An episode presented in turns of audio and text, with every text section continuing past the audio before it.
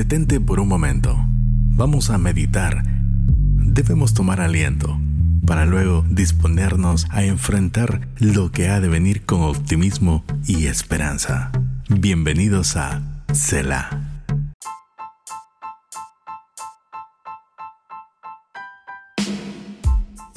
Muy buenos días, muy buenas tardes, buenas noches, en fin, donde quiera que te encuentres, un abrazo y que Dios te bendiga. ¿Te has puesto a pensar que muchas veces esas cosas que llamamos pequeñas e insignificantes, que sabemos hacer, en realidad tienen un valor determinante en la vida de alguien más?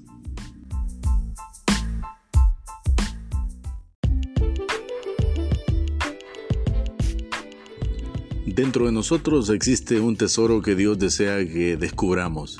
Este tesoro está lleno de habilidades y talentos que si descubrimos y ponemos en práctica no solo producen satisfacción, sino que al hacerlo también adoramos a Dios. Él nos creó de una forma única y nos ha dotado de una capacidad que solo nosotros podemos emplear en este mundo, nadie más.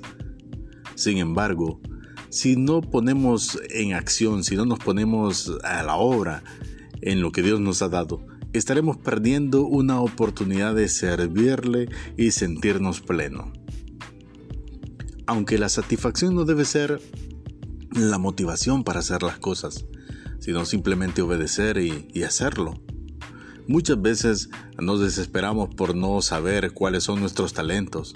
Sin embargo, debemos recordar que estamos aquí para servir a Dios y no al mundo. De otra manera, buscar satisfacer al mundo será una tarea agotadora totalmente y frustrante. Así que no subestimemos las cosas que, nos gusta hacer y que podemos hacer.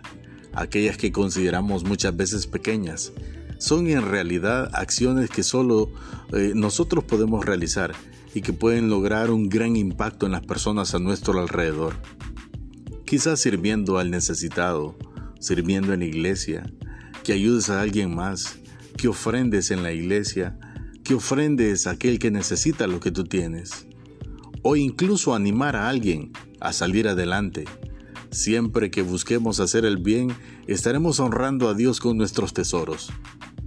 Recuerda que no necesitas esperar a ser alguien grande para servir a Dios.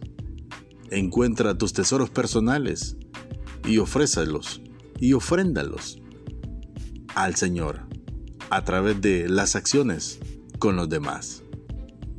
Y termino con un texto base en Deuteronomio 10:12 que dice, Y ahora Israel, ¿qué te pide el Señor tu Dios?